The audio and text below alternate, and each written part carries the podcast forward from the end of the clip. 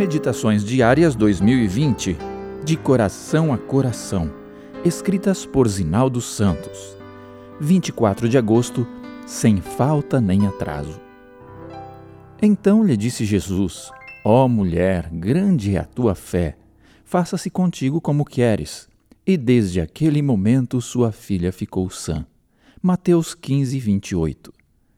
Meses atrás recebi por meio de uma rede social esta frase: Senhor, eu sei que nunca te atrasas, mas por favor, lembra-te de que sou humano. Em sua simplicidade, ela me pareceu traduzir a ansiedade natural com que costumava esperar a resposta de Deus para os pedidos que lhe fazemos. Também está implícita na frase a sugestão de que ele compreende o caráter humano de nossos sentimentos, algo que faz em toda e qualquer situação.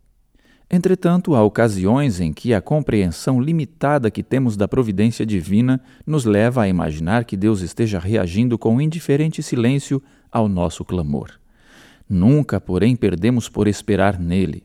Não há dúvida de que o Senhor agirá, não importa quanto tempo esperemos. A resposta dele será sempre a melhor para nós. O que teria sido da mulher cananeia caso tivesse cedido à pressa com que desejava ver a filha libertada do poder das trevas? A primeira resposta de Jesus à sua súplica foi um aparente silêncio. Mas Jesus não lhe respondeu palavra. Ao que se seguiu a sugestão dos discípulos para que o Mestre a despedisse de coração vazio.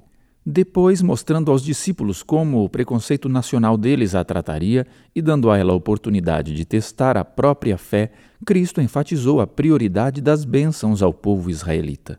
A analogia foi potencialmente desanimadora. Não é bom tomar o pão dos filhos e lançá-lo aos cachorrinhos. Contudo, ela transformou essa resposta em um humilde argumento para sustentar seu pedido estaria satisfeita e conteve em receber apenas migalhas desse pão.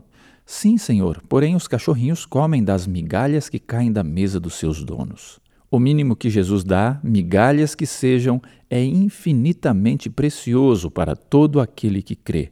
Cristo honrou a paciente fé nutrida por aquela mulher. Grande é a tua fé.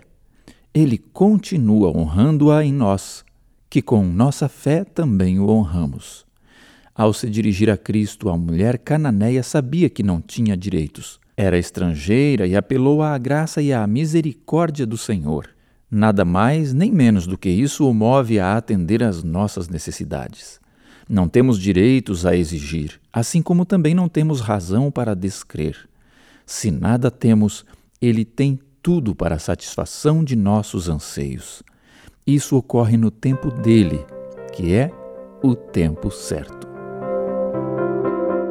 A CPB também disponibilizou gratuitamente os audiolivros Vida de Jesus e Janelas para a Vida do pastor Alejandro Bulhon nas principais plataformas digitais para os seus momentos de reflexão. Ouça e compartilhe.